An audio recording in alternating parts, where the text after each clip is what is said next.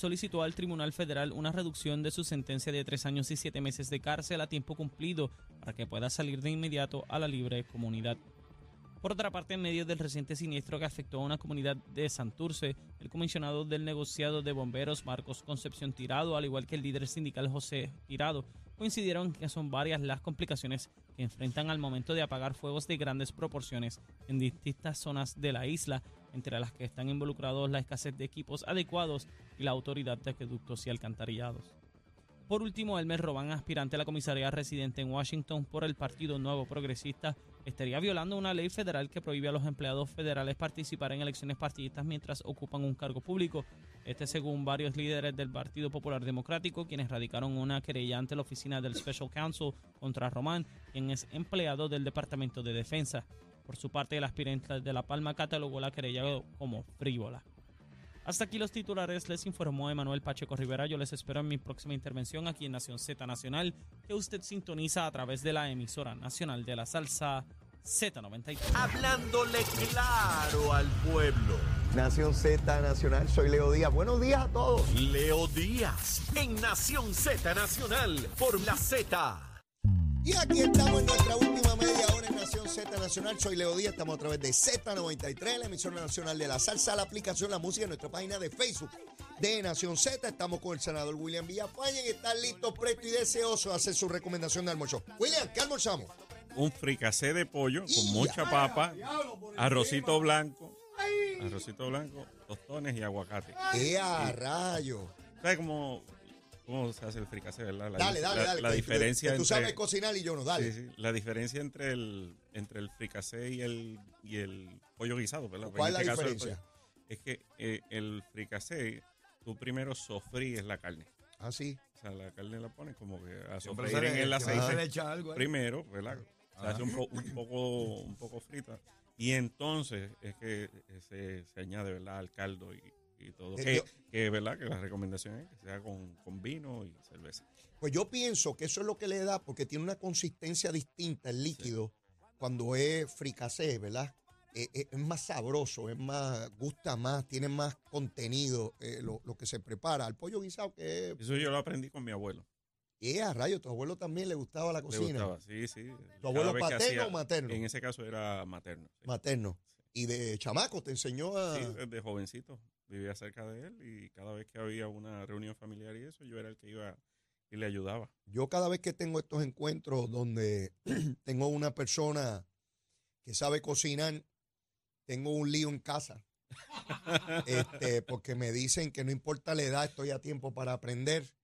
Y yo me resisto. Yo sigo pensando que soy bueno fregando. No soy un fregado, pero friego bien. Bueno, hace falta que gente que, Por eso. Y yo, sea buena en eso pues, allá Zulma se dedica y monta unos manjares tremendos, pero deja un revolú de madre. Y yo me dedico a coger todas esas joyas, sartenes, la madre de los tomates y las pongo bien chévere y queda todo en su lugar sequecito nuevamente.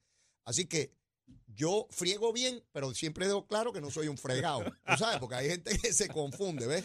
Mira, Antes, va- antes- antes de seguir, quería enviar saludo a Luis Vélez y familia. Luis Y Vélez. Te enviaron un, un abrazo. ¿Ah, sí? Este, sí, que te ven siempre. Ah, así tremendo. que- Besitos en el cutis para toda la familia. Besitos en el Oye, con el permiso, que ¿y sí. con qué se baja eso? Ah, pero, espérate, Oh, espérate, oh, espérate, oh. Mira, suerte que está Chero No podía aquí, faltar. Porque si Achero no está aquí, nosotros nos podríamos atragantar. Porque nos comemos las cosas sin a un capela, liquidito. no puede ser a ¿Y con qué se baja eso, Achero? Ahí está. Corre Eh, bien duro. Y eso eh, que está incluido el vino y la cerveza dentro del fricase. Ahí está. Exacto, exacto. Fíjate, tenemos un problema eh, con el que sustituye a, a, a Achero. Este, porque el hombre, ¿verdad? Tiene Lo que problemitas. ahora son Marta y eso. Sí, parece que, pero nada, ta- ta- estamos trabajando con Chamo, porque Chamo, hace- él hace un esfuerzo, yo tengo que reconocer que él hace un esfuerzo, Pe- pero, pero el sonidito casi ni sale, entonces uno no sabe si está bebiendo o está tragando, tú sabes, uno no, no sabe qué te- Estaba a pasar, le faltaba espuma a eso. Eh, no, pero llegó Achero, llegó Achero, pero Achero, eh, te Eh, no te, a ti poca efervescencia. Poca efervescencia. Eh, poca efervescencia, la, con la tuya no, Ah, no, está bien.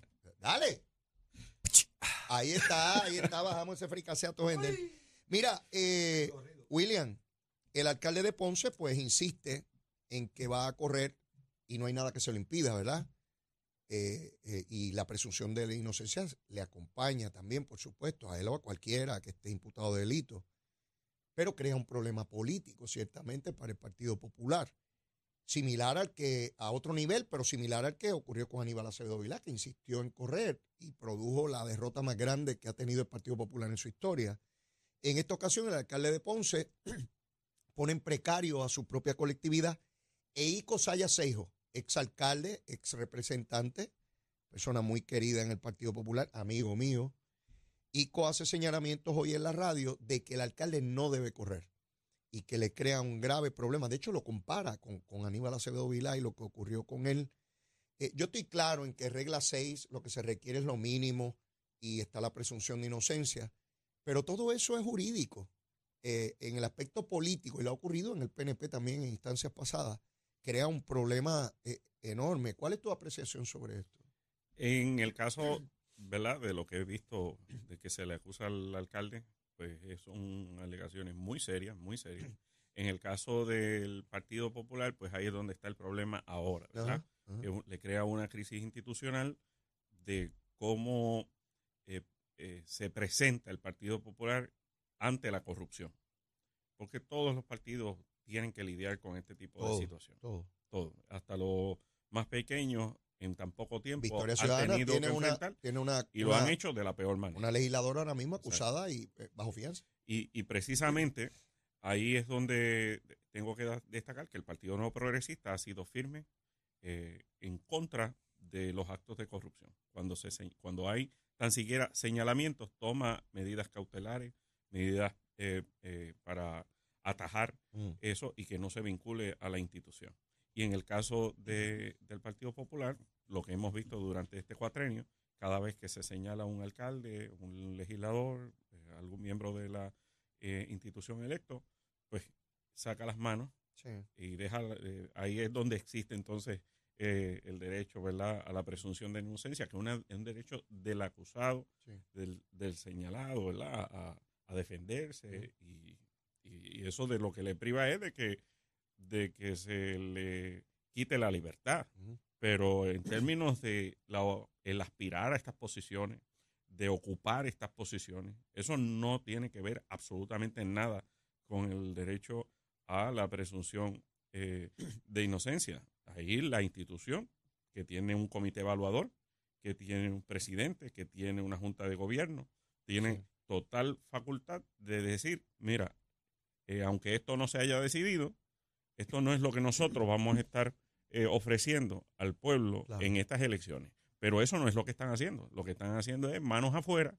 eh, y aquí, independientemente de que haya unos señalamientos muy serios, específicamente de actos de corrupción contra el alcalde, están permitiendo que, que eso suceda y sea, y sea la cara del Partido Popular allá en Ponce. Yo entiendo la complejidad de esto. La entiendo perfectamente porque he tenido que lidiar con ella. Recuerdo cuando Pedro Rosselló en el 2003 me pidió, cuando él regresó, que examinara qué otras cosas se podían hacer para trabajar con el asunto de la corrupción.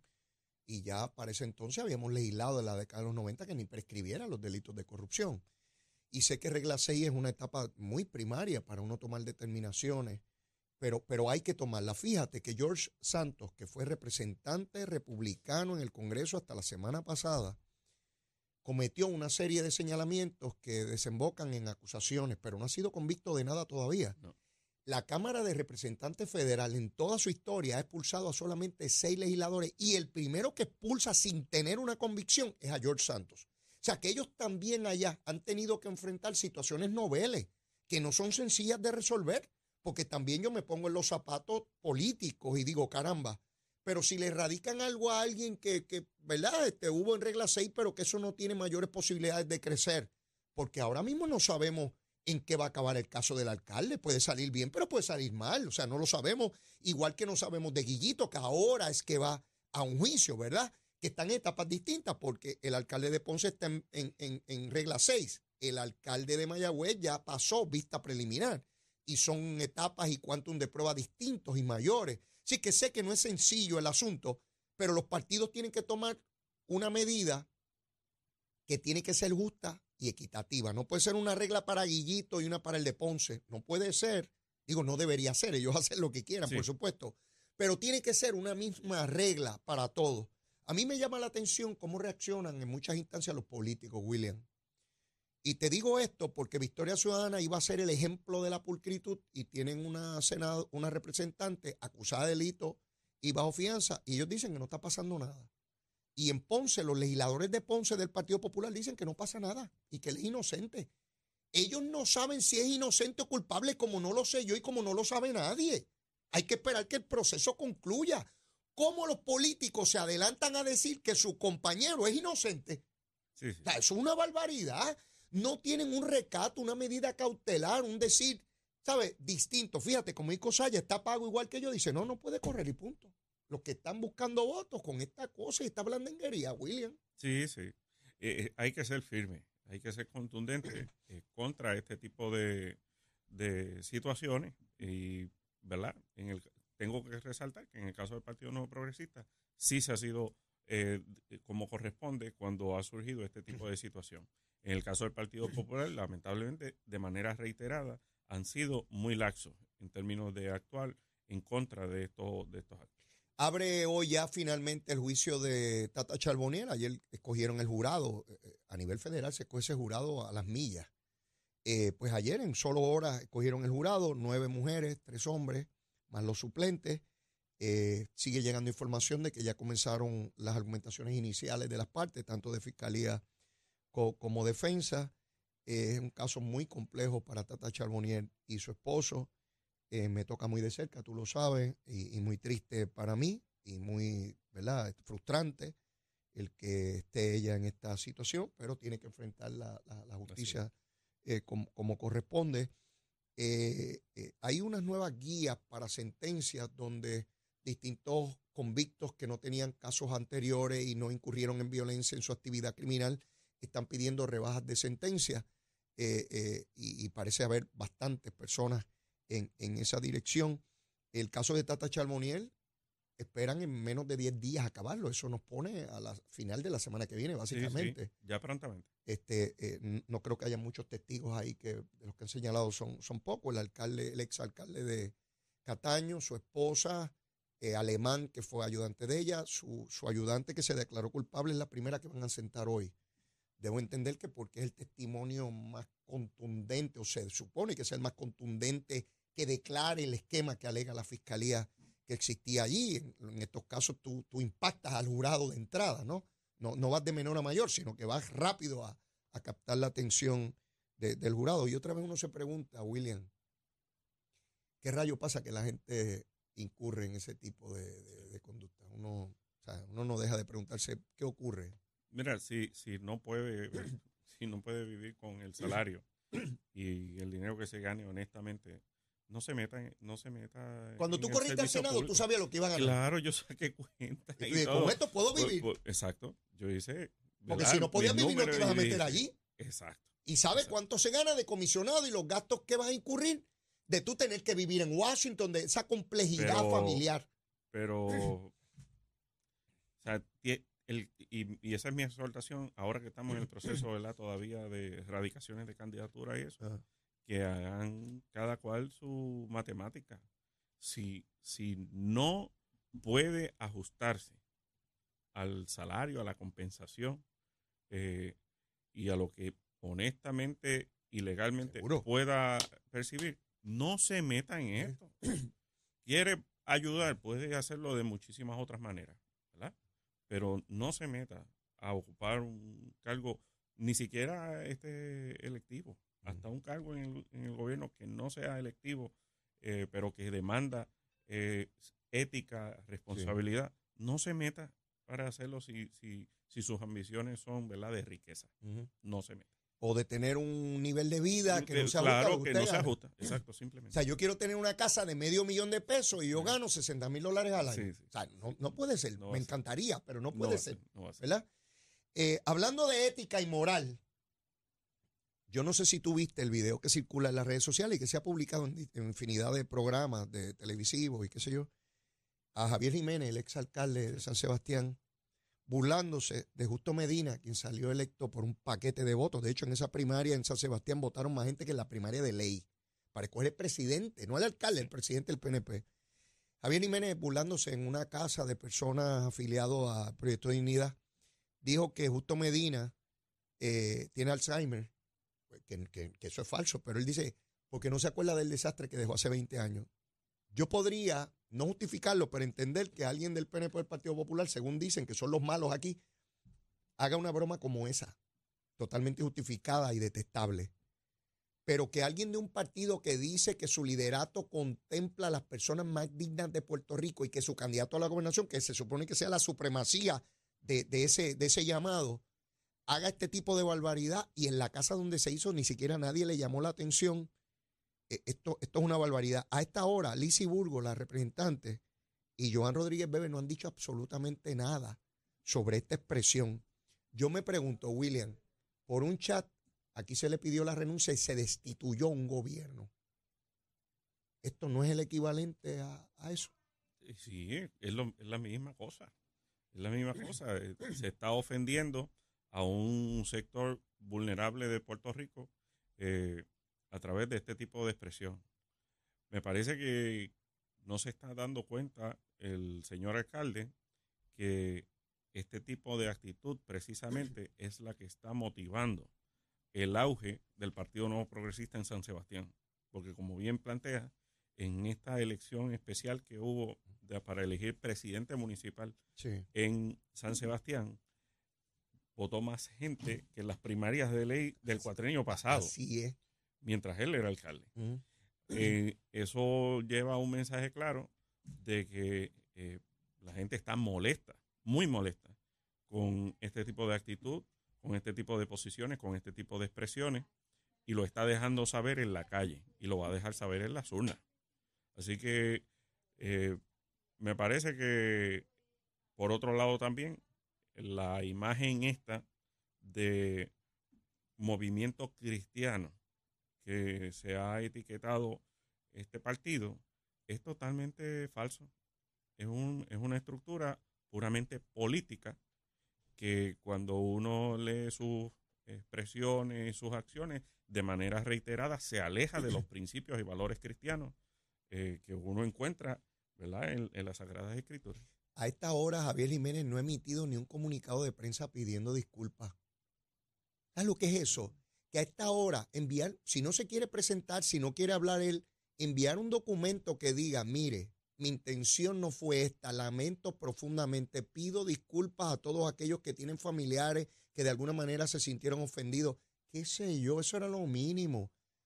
Los seres humanos cometemos errores y rectificamos de esos errores. A Sí. esta hora demuestra lo contumaz y testarudo que es el alcalde Javier Jiménez. Eso es lo único que demuestra.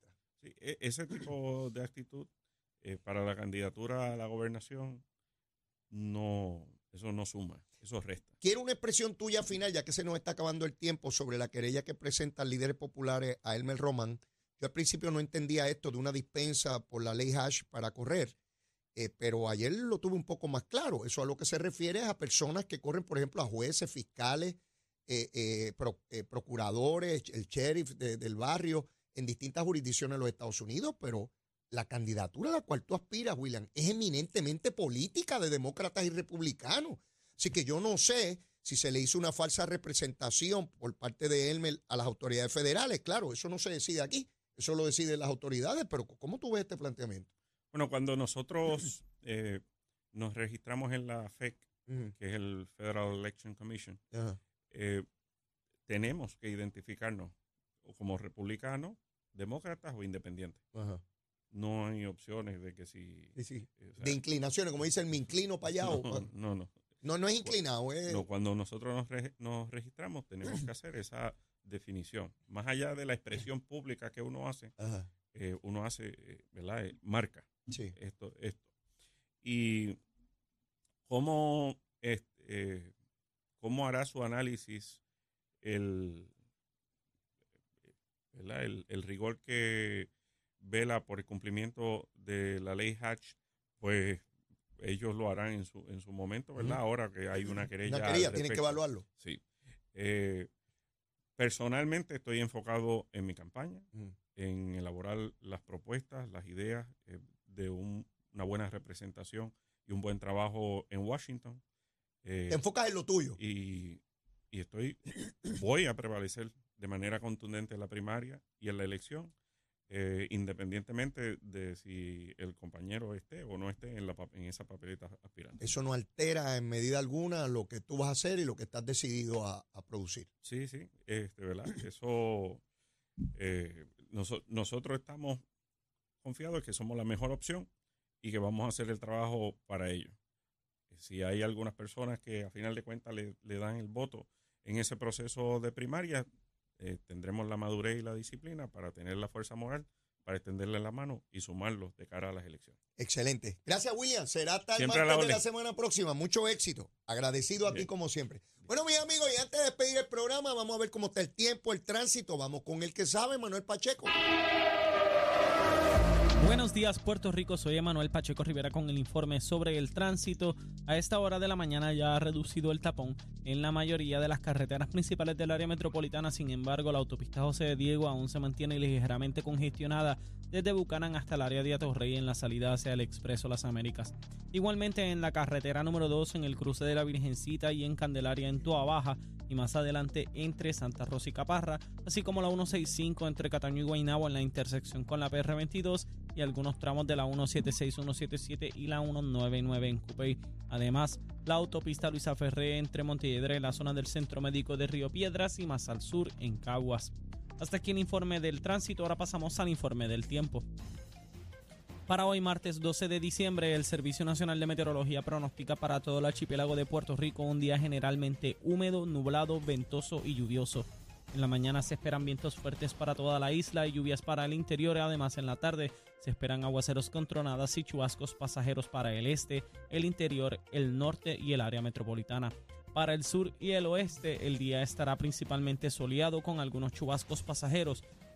Por otra parte, los vientos hoy se mantienen generalmente del este de 10 a 20 millas por hora con algunas ráfagas de hasta 33 millas por hora y las temperaturas máximas estarán en los altos 70 grados en las zonas montañosas y los medios a altos 80 grados en las zonas urbanas y costeras. Hasta aquí el tiempo les informó Emanuel Pacheco Rivera. Yo les espero mañana en otra edición de Nación Z y Nación Z Nacional que usted sintoniza a través de la emisora nacional de la salsa Z93.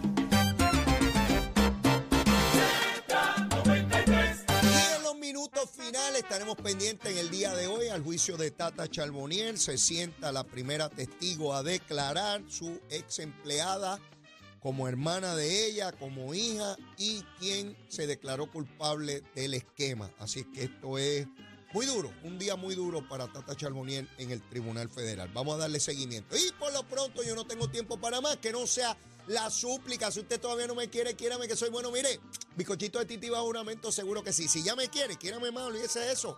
Hay que querernos en bruto, como decía mi abuelo, hay que querernos en bruto. Mire, besitos en el cutis para todas y todas. Será hasta mañana aquí en Z93. Llévatela, chero.